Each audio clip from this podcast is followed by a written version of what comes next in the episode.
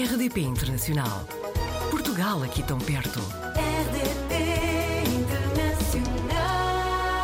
Apanhámos a Carla Barreto no Reino Unido. É natural de Outeiro, em Viana do Castelo. Já tinha vivido no Canadá e agora está em Thetford, em Inglaterra.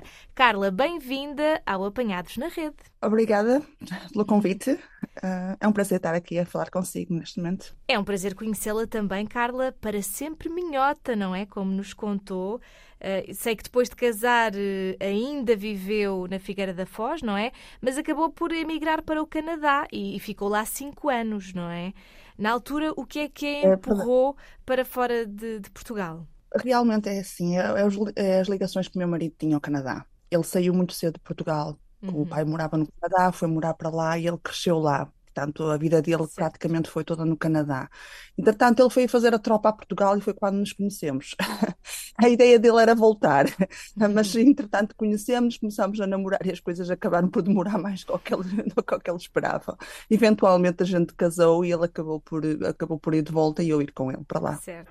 E o que é que achou então de, de viver no Canadá? Do Canadá é, é muito diferente. É muito diferente de Portugal e é muito diferente da Inglaterra. Uhum. Um, obviamente, o, o- ambiente. é- eu estava na zona da Nova Escócia. É uma zona bastante fria, com invernos bastante rigorosos, muita Uhum. neve.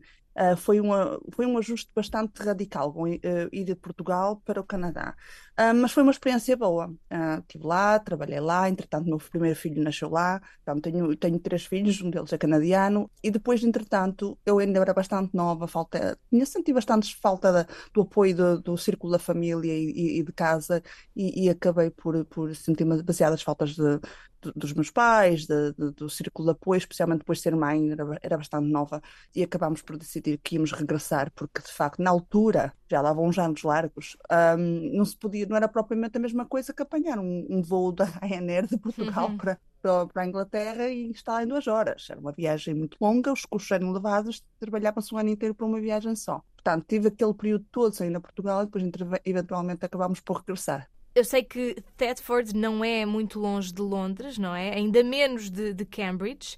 Eh, Portanto, perguntava-lhe como é que é viver na cidade onde está agora. Telford fica em East Anglia. Estamos aqui numa zona que é, eles geralmente chamam-lhe as quintinhas da Inglaterra. É uma Uhum. zona mais rural. Há quem diga que é o celeiro da Inglaterra porque é daqui que se faz a produção toda, de, desde plantações, animais. Portanto, temos, temos imensas, imensas quintas de produção, Uhum. eh, fábricas, eh, empalamentos de carnes, portanto, quase que somos os fornecedores do resto do, do Reino Unido. Nesse, nesse aspecto, é uma zona muito rural.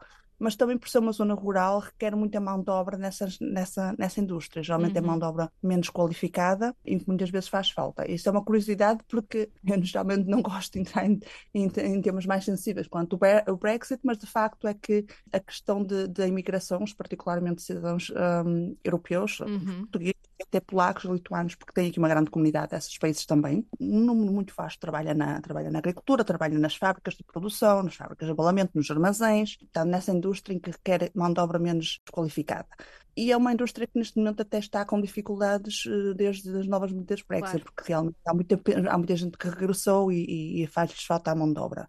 Como é uma zona rural, também os, os acessos são mais difíceis. Ou seja, nós temos muitas vilas com um grande número de imigrantes, tanto portugueses como das outras comunidades, como mencionei, mas as vilas são todas afastadas, ou seja, são, Uhum. estão a 5 ou 10 milhas de cada uma. Portanto, temos núcleos, é tipo, tipo bolsos de, de, de comunidades que cobrem, este, que são distribuídas por, eh, por East Anglia, por esta zona toda, Norfolk, Suffolk, Peterborough, Ipswich, por aí fora.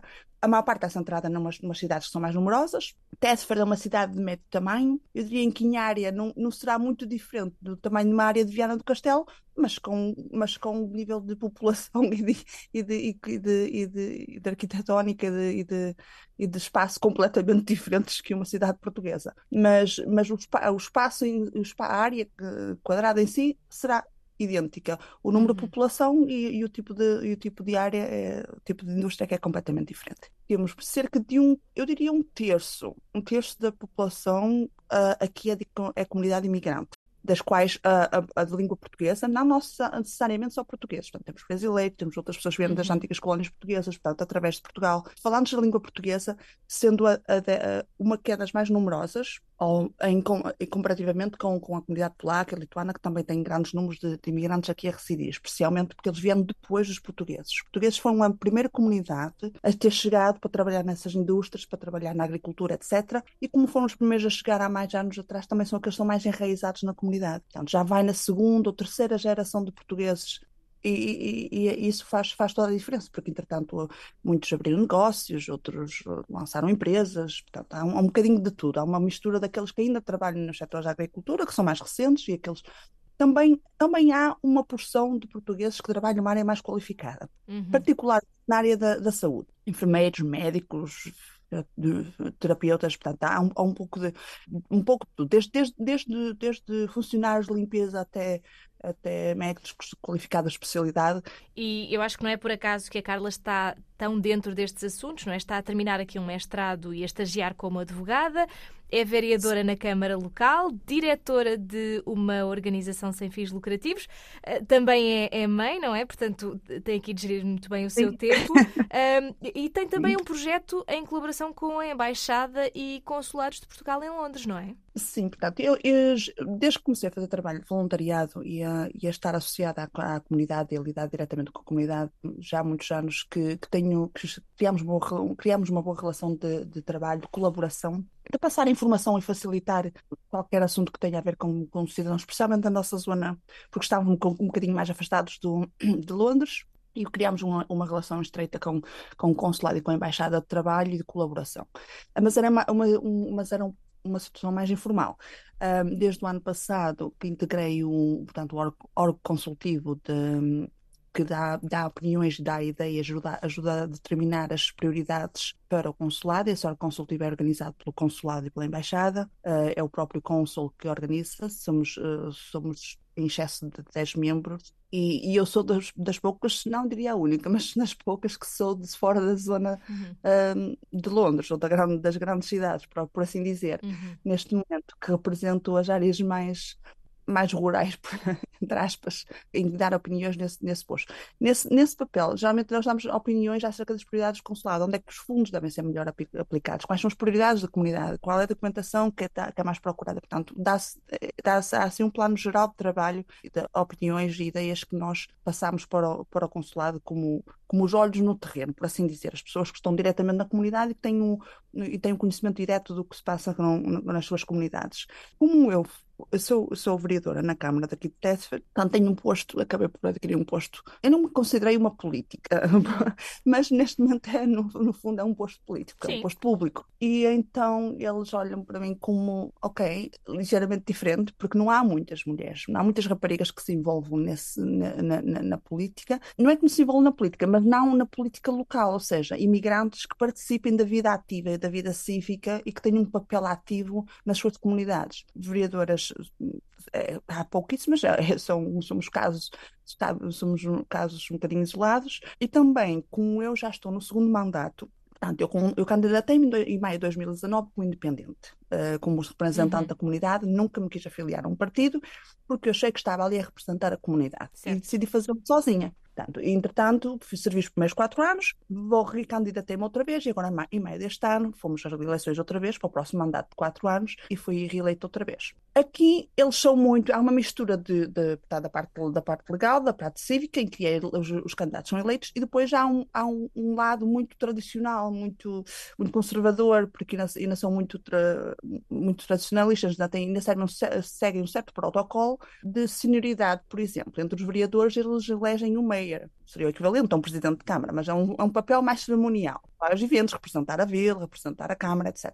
Eles aqui elegem um mayor. E por tradição, e por respeito, e por hierarquia, eles tendem a eleger automaticamente aquele que serviu mais tempo ou que está em linha de senioridade para o fazer. Por um acaso, nós temos um council muito recente, muito novo, que entrou. A regra diz que tem que estar pelo menos no segundo mandato para ser elegível para ser, para ser votado mayor. Eu tenho um segundo mandato que me põe nessa situação, coloca-me elegível para ser mayor e sou a próxima em linha de senioridade para o fazer. Agora, falta saber se os meus colegas vão, vão seguir a regra da tradição e automaticamente me, me, me, nomear para o posto. Se esse for o caso, eu, eu serei nomeada para, para Deputy Mayor, ou seja, para assistente de Mayor no, no próximo ano e, no ano a seguir, então, uh, ascender a, a Mayor, que é geralmente assim que funciona seria a primeira cidadã portuguesa, por assim dizer, no Reino Unido. Esta é uma mistura, isto coloca-me numa situação um bocadinho, um bocadinho difícil às vezes, porque uhum. é uma uhum. mistura de orgulho de ter conseguido e de representar a minha comunidade, uh, um orgulho pessoal,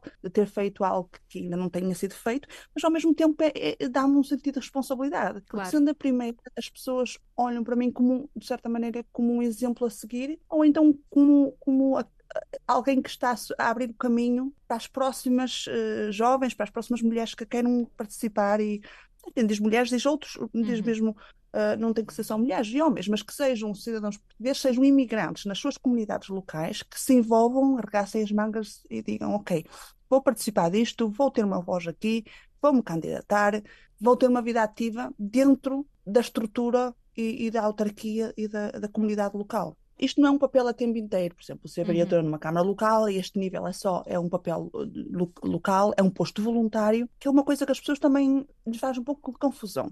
Porque em Portugal, geralmente, uma pessoa que está envolvida na política, um vereador, tem, tem um, é remunerado, é, é, tem, um, tem um ordenado ou tem, um, tem apoios. Ao nível em que eu estou, não há, não há apoios absolutamente nenhum. Portanto, este é um posto voluntário em que eu tenho que cobrir os meus custos, se uhum. quer seja para fazer a minha campanha, quer seja para, para, para participar das reuniões. Portanto, tem que haver, tem que haver, uh, tem que haver disponibilidade de tempo que é uma coisa que eu agora tenho pouco, realmente, porque tenho, muito, tenho vários chapéus. Nesse, chapéus. Neste momento tenho, tenho, como tenho vários papéis ao, ao longo da semana, é, uhum. é, é, é, um bocado jogar com o meu, com o meu, com o meu horário é um bocadinho difícil.